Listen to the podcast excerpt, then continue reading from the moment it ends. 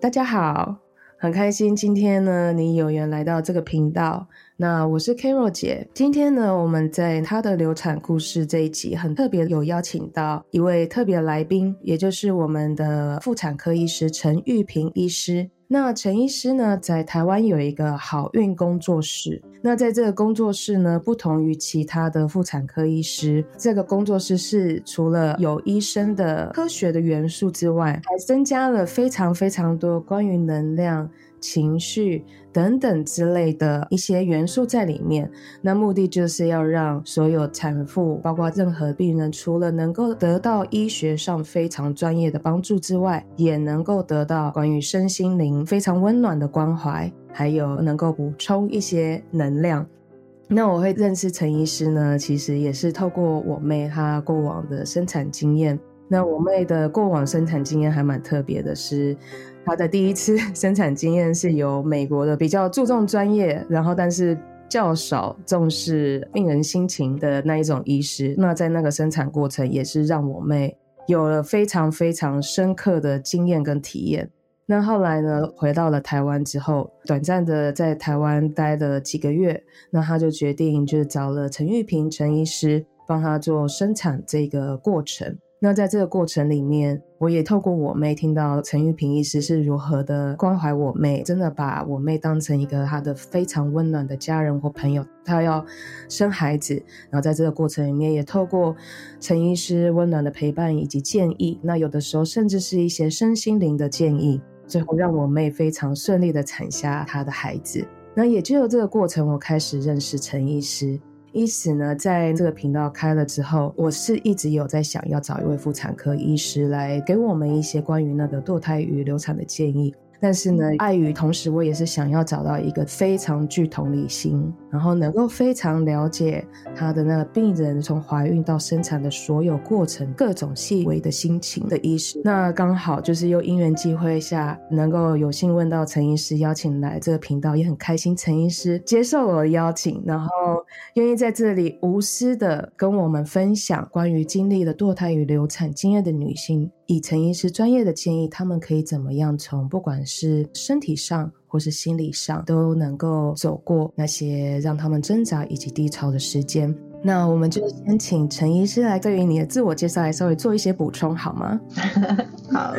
谢谢 Carol，谢谢大家。嗯，我是陈玉平医师，我现在在台北市的协和妇女医院工作，主要的生产其实还是在协和妇女医院这样子。我另外在六年前创办了好运工作室，后来还建立了台北市目前唯一的一间助产所。就是好运助产所。我其实，在六年前开始创建了好运工作室，其实是想要提供给妇女朋友他们在生育的过程当中一个好的陪伴。因为现行的医疗体制里面，其实对于怀孕生产这件事情就很制式化的，就是说，哎，你你现在呃可能准备要怀孕了，那我们就来医院的门诊。然后验个血啊，做个超音波检查呀，看看你适不适合怀孕这样子。那一旦怀孕了，可能就是很常规的，就是时间到了就到医院做产检。产检的项目也很固定啊，大家最害怕的就是量体重啊，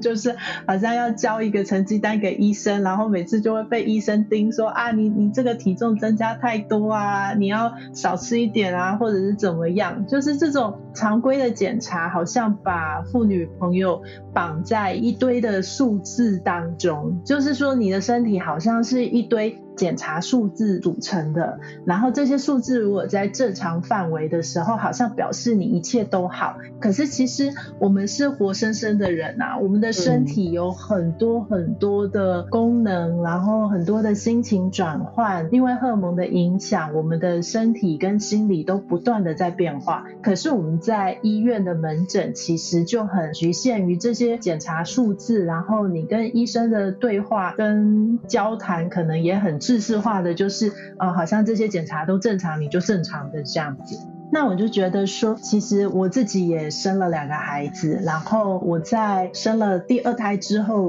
就是很长的一段时间在家里带小孩当全职妈妈。对于女性的整个成长的历程，从可能读书到工作，然后到怀孕生产。其实这些转换，当你成为一个母亲之后，其实你的不管是在身体方面、心理方面，都面临一个很大的转换。可是，身为一个妇产科医生，我觉得在医学上可以给女性的东西很少。嗯，那我也是这些年从职场上退下来，然后好好的去当一个妈妈，去跟孩子互动的过程，我发现其实女性在当妈妈之后，在实践母职，就是实践妈妈这件事情，有很多很多的细节，很多很多不一样的面向，其实是医学没有办法给我们的。那也因为这样子不一样的历程，我重新再去念了一个人文社会学科的研究所，接触了不同的族群的人，就是脱离白色巨塔以外的人。因为其实医生的。交友圈还蛮狭隘的，说起来，以前大概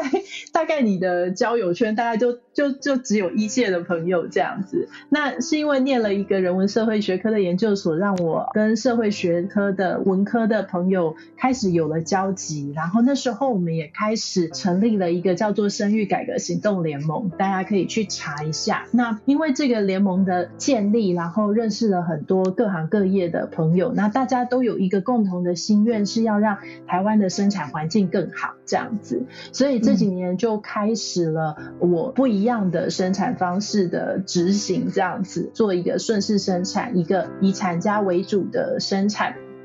然后把助产师就是这个专业，自然生产的专业，再带回生产的场域，让台湾的妇女在生产的选择上，如果今天是一个低风险的生产，他们可以自由选择，他们想要在哪里生，可以好好的把他们的生产团队组起来，让这个生产像一个派对一样，是值得开心的，而不是过往大家想到生产都是痛苦啊，都是很很恐惧啊这样子。那今今天很开心，就是让 Carol 邀请我来这边跟大家分享，因为在怀孕这件事情最源头，其实有可能它是一个没有成功的怀孕。不管是说它是一个非预期的怀孕，你必须要选择去堕胎，或者是说今天是一个呃没有成功的怀孕，然后她在早期就流产了。面对这样子的失落，就是生命本来期待它继续走下去，可是必须要终止的情况，我们其实有很多可以一起来聊一聊这样子。嗯，真的，对，其实刚才陈医师你在跟我介绍你自我经历的时候，当你在讲那个生产的派。对，然后期待这个生命的出生的，包括还有在提到产妇来到你的医院做一些例行的检查等等之类的。就你也有提到说，其实专业的医学它其实对妇女本身心理的帮助几乎是没有的，几乎是没有的。对。对，然后这让我也想到，我过往不管是我自己在做疗愈的个案，就是过往可能因为堕胎或流产，或者是说我在访谈一些曾经堕胎跟流产过的女性们，嗯，她们都有一个最大的 obstacle，就是。障碍就是他们要怎么样再一次重新开始。嗯，对，关于这一点，陈医师就是有没有一些关于你自己身为医师，然后看过你那么多病人，是对，或者是说您自己从医的经验，还有包括你在人文科学的那些领域里面，是对，能够提供一些结合你的医学，然后能够提供给我们一些帮助我们身心灵如何再前进一步，继续努力下去的建议。对我觉得一个很重要的点就是。说，不管是堕胎或者是流产的经验，妇女同胞遇到这样子的状况的时候，我们有没有先好好的跟这段经验说再见？就是告别，它是一个终止的，就是或许有期待，或许没有期待，可是毕竟它曾经来过，所以对这个怀孕的女性来讲，其实它就是曾经来过的生命嘛。那我们会说，其实现在在处理上比较棘手，是因为在过往医学检查没有那么进步，就是没有超音波，没有那么早就可以验出怀孕的那个怀孕试纸之前，嗯，女性是因为月经迟到。她开始觉得好像有一些孕吐啊，一些早期怀孕的不舒服，她可能会开始猜测她怀孕了。可是真的要到有胎动，必须要到二十周，就大概五个月大才有胎动。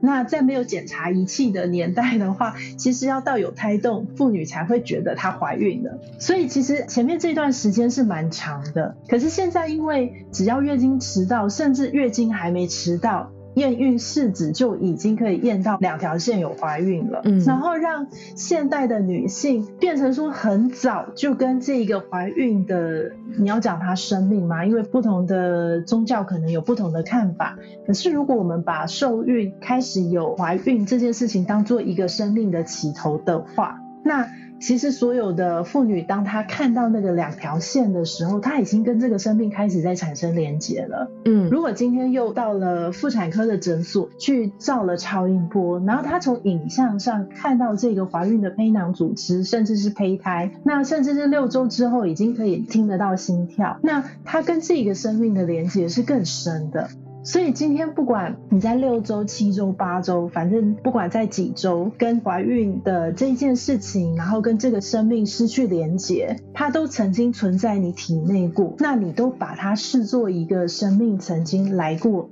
要怎么样好好去跟他告别？不管你今天是选择主动的堕胎，或者是说是因为他长不起来，他必须要流掉这样子。这个告别，我觉得每个人因人而异，每个人可能有自己告别的方式。可是你有没有好好的跟他告别，然后让这个经验好好的结束，才能来谈接下来要怀孕的时候，我们要怎么开始去做准备？这是我的想法。嗯，那关于那个告别这一块，就是陈。医师有没有什么，例如说，从你过往的那些客户啊，或病人，或是周围的一些经验？就有没有给一些比较具体的建议？例如说，在告别的时候，会建议呃这些女性们，她们保持着什么样的心态，在怎么样的心态可以做一个真的能够臣服以及放下的告别？嗯哼，那因为每个人都有自己的宗教信仰嘛，哈，那也有自己习惯的疗愈方式。那我觉得，像过往我们一些产家，他面临这样子的情况啊，他们会去寻求他们宗教信仰的寄托，譬如说。说今天如果是佛教，或者是说，哎，他一直跟观世音菩萨很有缘，或者是他是基督教，反正自己的宗教信仰大概都有一些能够安抚，然后让心放下来的一个方式。那就是寻求他们最信赖、一直以来也最习惯的方式，去好好的停止这一段经验，然后跟他好好的说再见。嗯，那在说再见之后呢，要如何再重新开始？对，真的就是有那个勇气，鼓起勇气。好，我在努力，因为我也遇到一些女性的分享，嗯，就他们再一次努力，他们可能是已经是努力了两次或以上。嗯，然后但是还是一直留不住孩子，但他们还是想要继续努力下去。然后，但是他们不知道该怎么办才好。我也能够完完全全同理到他们那一种，是想要继续努力下去，但是不管是对自己的身体身体。或是心理状况都太没有信心，对，但是还是想要持续的往前。在这种情况下，陈医师，您有没有什么建议可以给这样子的女性呢？因为讲起来，一个实际的问题，是因为现在生育的年龄一直往后延。现在就台湾来讲，平均怀第一胎的年纪已经接近要三十五岁了。这些年来，平均。怀第一胎的年纪已经往上了，那我们女性的身体其实卵子的品质，然后其实也包括男性伴侣的精子的品质，女性的年龄往上升，我目前是没有男性的数据啦。其实我在想，男性的数据应该也往上升。然后这里也给自己一个提醒，就是我们每次在讲怀孕这件事情，我们都会先研究女性，可是很少去研究男性。对对对对。然后就是说，除了女性的卵子的品质之外，精子的品质也很重。要啊，那我们有女性接近三十五岁才怀第一胎的数据，可是我们却没有男性大概几岁怀第一胎的数据。对，那回到女性的身上来讨论，就是说，随着这样子，其实三十五岁就算高龄孕妇喽，卵子的品质比较容易会发生染色体的异常，而早期怀孕的流产最大的原因就是染色体的异常出错太多，然后它没有办法留下来。所以其实过往我们在遇到初期怀孕流产的孕妇，我们都会鼓励他们说：“哎，其实这个就是几率问题，因为精子跟卵子在品质不好的情况之下遇上了它。”形成了一个没有办法长大的胚胎，所以我们就是再接再厉这样子，所以才说要先处理好自己前面怀孕流产的心情跟状态，然后你好好跟他说再见，每一次都是新的开始。当然，如果过往已经有流产的经验，现在要在准备怀孕的时候，其实心里会有一种。可能是恐惧，可能是既期待又怕受伤害的那种心情，就是怕说下一次面对流产的时候，我受不受得住，我会不会更加的失落，更加的经不起这样子的打击。那站在医生的角度，会希望他们越能放下，越能平常心越好。可是其实有过这样经验的，不管是女性或者是他们的伴侣，其实心里都曾经受过伤。所以就是说，这样的情况之下，当然或许每个人还是可以寻求自己的疗愈方式啊，然后可以让自己的心情更稳定一点。那在面对每一次的怀孕的时候，都可以以更平常心去对待它，因为你越紧张、越焦虑，你的身体的压力荷尔蒙越大的时候，其实也是不利于怀孕这件事情的。在医学上要提醒大家，就是说，如果连续三次怀孕都流掉的话，其实是。是我们讲的所谓的习惯性流产。习惯性流产的话，其实在医学上是需要进一步的做检查，去看看不管是女性或者是她的伴侣有没有什么精子啊、卵子啊、身体自体免疫上上面的问题。所以，如果真的连续流产三次的话，是需要进一步检查的。嗯嗯，好。所以总结来讲，应该就是说，在真的还想要再重新开始的话，其实呢，会建议每个女性，包括她的伴侣，都先确保自己的心情能够稳定。真的处理好，放下过往那些对伤痛，针对，然后呢，能够再度的以平常心当做自己是第一次怀孕去做这个怀孕的过程，然后在这个过程里面完全信任医师的专业，对专业的，然后也要相信自己的身体。嗯 嗯，我觉得相信自己这件事情是非常重要的。嗯，对，其实我过往跟很多有类似经验的女性在做访谈的时候，其实后来她们也都跟我说，过往的那些经验其实都并不是白走。孩子的孩子过来，那他们提早走了，回去当天使。其实也是当初的一些灵魂层面的安排，对，那其实都是要让彼此的生命当中学习一些事情。是，那今天学过了，我们就放下。然后如果说还想要再继续下去，继续尝试的话，那么我们真的好好的珍惜，珍惜自己的身体，珍惜周围的人的陪伴，还有新任医师的建议。嗯，我觉得通常在这种情况之下，最容易自责的是这个妇女本身。嗯，那个自责这件事情，我觉得好难好难。去叫他不要责怪自己。其实一般坊间啊，很多妇女流产之后，他们就会说，妈妈就会怪他说，是不是前一阵子搬家太辛苦啦？是不是家里面什么什么什么东西去动到啦？就是会穿着附会很多事情。其实即便到现代，我们每次。在面对这样的情况，都会去跟这些女性强调说，其实你的早期的流产跟你的环境，跟你去拿了什么剪刀啊，最近搬家一点关系都没有。可是长辈都还是会这样跟他们说，然后他们就会落入很长很长的那种自责的情绪。所以我觉得。自责这件事情，因为这个社会毕竟，虽然我们现在强调两性平权这件事情已经讲了那么久，性别平权这么久了，可是女性对自己的自责，我觉得还是来自于父权社会很多的。规范，然后还有女性就是要牺牲、要奉献自己、要想办法什么的这些东西加诸在女性身上，所以就是说，我觉得女性要自己去找出这个自责的源头在哪里。就是说，我们如果能够好好的跟自己的身体相处，跟自己的这些自责的情绪相处，去找出源头在哪里，去翻转它，我觉得对于接下来的怀孕也是很有帮助的。我觉得陈医师你这个点说的太好了，因为其实我们人生每当包括我自己过往，我在面对我堕胎这个事情的时候，其实他堕胎他这一件事情不只是在我的感情，我发现在堕胎的时候，我在整个的。Thought process 就是我在思考觉察这件事情，包包括疗愈我自己。我发现我疗愈的并不是光是我感情这一块，而是我人生的议题。我人生方方面面的议题，其实今天我只是对我当时的情人有这样子的课题，但是其实这样的课题也出现在我跟我的同事、朋友，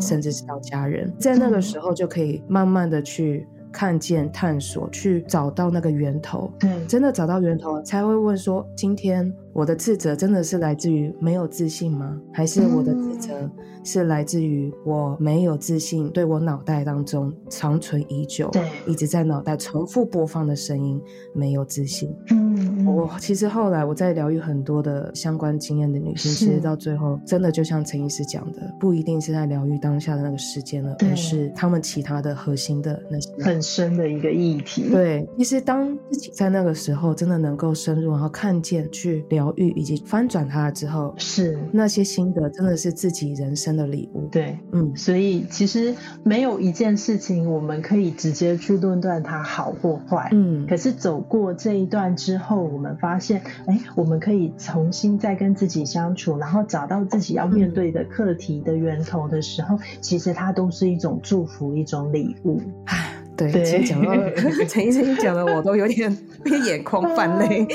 因为我觉得女性真的好辛苦哦，就是我们要面对这个社会加诸给我们很多多出来的条件，很多其实是男性不用去面对的。嗯，可是我觉得也因为我们经历了这么多。我们可以看事情看得更深更广，嗯，其实我们的成长是很多的，然后也要借此机会鼓励所有的女性不要害怕去探索自己，因为我知道有时候你要去挖掘一个议题的深度跟广度的时候，其实自己是会很痛很害怕的。可是如果你可以找到一个好的支持你的家人啊朋友，或者是你的宗教信仰，或者是一个好的疗愈方式，让你有足够的勇气往源头去探索。嗯，过了一段时间，你走过了这一段，你会发现这其实是一个祝福，一个礼物。嗯，对我，因为我自己本身的堕胎经验其实是有过两次，然后在第二次的时候，那个打击真的很大，然后我一度以为我过不了，但其实当我真的过去之后，嗯，它变成了真的是我人生的礼物，嗯，然后让我一路开始往内探索，对，开始疗愈自己，认识自己，然后一路走到现在。是是，那刚才陈医师你也有提到关于周围人对的支持。跟帮忙这一块，就是关于我也回想到说，一些曾经聊过的女性，她们的伴侣啊，在遇到这件事情，有的时候那些伴侣他们是以一种让女性觉得好像很麻木的反应，例如说，你有听过一位女性要跟我分享，就是在她流产之后，她躺在床上一直持续的流泪，然后她老公躺在她旁。边在打手机的电动，对，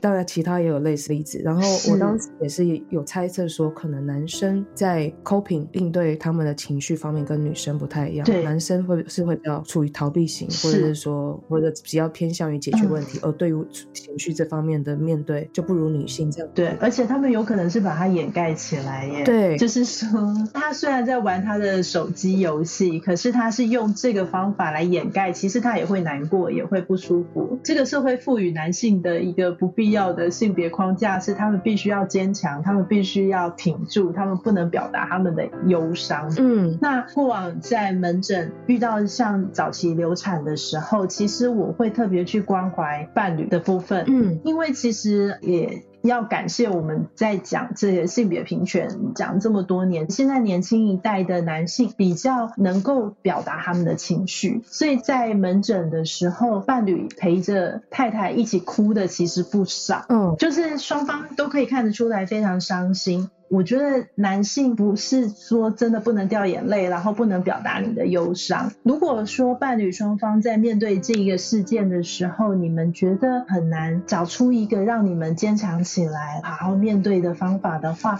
其实心理智商在这一块的帮忙是非常大的。像我们工作室，我们也有心理智商，就是有心理师。对于这样子的怀孕，因为没有预期的结果，对于你们伴侣的关系跟下一次要怀孕的准。准备其实有很多的东西可以慢慢去爬书，借由心理师的专业，好好的去帮你们理清在面对这件事情处理的方法啦，然后你们的态度、伴侣关系要怎么样继续下去。我觉得心理智商是一个蛮好的工具，蛮鼓励大家好好的去用它。再就是说，我们不要再把这些过往社会给男性的框架，就是你要坚强，你不能表露那个软弱的那一面，就继续加注在男性身上。应该要让他们一起也表达他们的伤心，表达他们的脆弱，好好的一起再把双方两个人的心再建立起来，再坚强起来，这样才有办法再继续怀孕。嗯，对。那关于对于男性，他们可以用怎么样的心情或心态去面对这件事情？陈医师有没有一些建议给这些男性？其实我之前也有朋友面对这样子的情况，他就跟我说：“嗯，陈医师，其实我也很伤心。”我没有要责怪太太的意思，我也知道她怀孕这样子没有办法留住很辛苦，可是我不敢在她面前哭。我觉得我要支持她，我就不能把我的伤心跟我的难过表露出来。嗯，所以就是说，其实男性朋友不用这么惊，就是说你好好的跟伴侣去表达你的一样伤心一样难过，你们一起想办法度过这一段，跟这一段告别，好好的去规划下一次的怀孕。我觉得两个人是要一起去面对问题，一起把这个力量再培养起来。不要觉得男人就是要自己闷着头，就是要坚强起来。你们可以一起表达你们的脆弱，再一起坚强起来。对，这让我想到，就是先前我曾经跟一个个案聊过，就是她同样也是经历过流产，然后呢，她跟我说，她的老公其实比她还要难过。对，每天跟她在一起，就是房门关上了，跟她老婆一起相处，嗯，然后她老公都会一边流着泪一边说她很想宝宝。是，但是出乎意料之外的，就是我这个个案，她跟我分享的是感受到跟老公之间的连结。跟陪伴，其实当人在一起分享脆弱，一起在面对同一件事情，完全真诚的让自己的情绪流动的时候，是那会能让彼此的连接更加加深的。虽然不能讲说很值得啦，可是真的，如果面对的事情，我们就是一起去面对它，一起去处理它。嗯，没有说一定要谁比谁坚强啊，我们可以一起脆弱，然后我们再一起想办法坚强起来。对，其实这段时间对于男性而言，也是一个非常重要的，好好的释放自己的情绪、疗愈自己的一段时间。对。嗯，真的是谢谢陈医师。那陈医师就是相关经验的女性的伴侣之外，就关于这女性周围的家人，对，他们可以怎么样去支持有过这样子经验的女性呢？陈医师在是否可以从自己过往从医的经验，能分享给我们的听众？是，我觉得在台湾大家都有一种怀孕三个月内不要讲的那个事情，嗯，好像是一种禁忌。我要跟大家讲说，其实没有这回事啊，没有说三个月内你讲了就会流产。只是说，本来就是三个月内流产的几率蛮高的。大家说不能讲，就是怕说你讲了之后，因为又流产了，好像你宣布了一个喜讯，然后又没有了，你又要去面临那个失落。那其实我觉得，不如大家不要把那个变成一个禁忌，就是说你今天怀孕了又流掉了，你把它当做一个生活事件。那一般的女性大概比较会寻求女性长辈或者是女性朋友的协助，因为在女性朋友之间。如果有同样经验的话，大家比较好去互相支持、互相分享。所以你如果分享这样子的经验，其实像前一阵子我们生育改革行动联盟也在讨论这个议题，就是说有没有办法组成一个这种流产的支持团体。我觉得以后或许可以定期举办，让有这样经验的人，不管女性或男性，因为我们刚刚也讨论了，其实男性也需要接受情感的流动，好好的去把它表达出来，然后他们才能够再坚强的面对下一次的怀孕。嗯，所以这种流产的支持团体，我觉得是必要存在的。嗯嗯，如果有这样子的支持团体存在，一旦你面临这样子的失落、这样子的情况的时候，你就是来这个支持团体，大家。去把你的状况讨论出来、分享出来，你就有重新再怀孕的勇气。嗯，所以我们看看能不能用什么样的方法，让这样的支持团体能够让大家可进性都很高，然后有这样的经验的人可以来互相分享。嗯，就不要像台湾一直以来三个月内不要讲，然后其实有流产经验的人很多，可是你平常都不知道。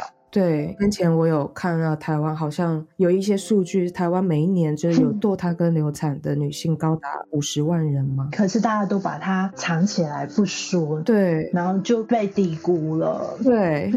其实在我发生了堕胎事件之后，我开始决定走出去，跟我周围的人。分享，我也才发现好多人有哎，可是大家都不敢讲，对，很惊讶。以前真的完全没有想过，就是像我以前的一个职涯的教练，她本身是一个很 strong、很坚强的女人，在我眼里，她是我一个非常崇拜、想要学习的对象。是我以为她完美无瑕，就很坚强的一个女性，但没有想到 她也有过这样子的经验。她在跟我讲的时候，其实她也是速度眼眶泛泪。嗯，这样子的经验，可能你在路上你看到一些你觉得就是那个形象不太像，对，但不一定，不一定。那其实是真的很多人都有这样子的经验，需要被好好的看见，好好的处理。对，而且真的就像陈医师说的，透过陪伴，嗯，透过分享，透过倾听跟诉说，其实是一个非常非常好的疗愈的能量。今天节目也差不多了，那请问一下，在最后，陈医师，你有没有什么想要送给我们听众的话？我觉得这些年做这样子不一样的生产方式，我重新再看见女性的力量。嗯，就是说，其实我们每一位女性都是非常有力量的，只是说这么长的一段时间，我们处在这个比较父权主导的社会里面，不管是社会的价值观啦，或者是所有事情走的方法，好像都很难。去看到女性的力量，譬如说在生产这件事情，过往我们都觉得这个生产的女性她需要受到很多很多的帮忙，才能够把小孩平安的生下来。可是这些年做了这样子的生产方式，我们发现其实女性本来就有自己把孩子好好生下来的能力。嗯，只是经过这么多年的医学介入啊，然后社会不一样的走向之后，我们忘记我们女性是多么有能力的。嗯，这件事情，所以。我希望所有的女性，不管你有没有要怀孕，有没有要生小孩，我们都可以重新再去认识自己的身体，嗯，认识自己的力量在哪里。嗯，那这个我觉得需要花好多好多的时间去探索、去了解、去去除这个社会加诸给我们不公平的地方，然后我们好好的再把自己的力量挖掘出来、展现出来。这是我想给所有女性，哎，过年礼物。大家好，新年快乐！对对对对对，有新年，然后听了陈医师的建议及分享，然后有个新希望，嗯，然后也有勇气继续往前。是是是，真的非常谢谢陈医师，谢谢 Carol。关于那个陈医师的好运工作室以及陈医师的个人专业介绍，会在我们的节目介绍。大家有兴趣的话，也可以点击相关的链接进去看陈医师一些关于他的生产的理念分享。我们今天的节目就到这边。未来呢，你有想要持续追踪我以及看我更多的相关的节目及分享的话，也欢迎追踪我的 IG。我的 IG 是 Carolyn 点 JJ，C A R O L I N 点 JJ。也欢迎你分享我们的频道，给予你周围你觉得有需要的朋友、家人以及需要的女性们。那么今天我们就到这样子，谢谢大家。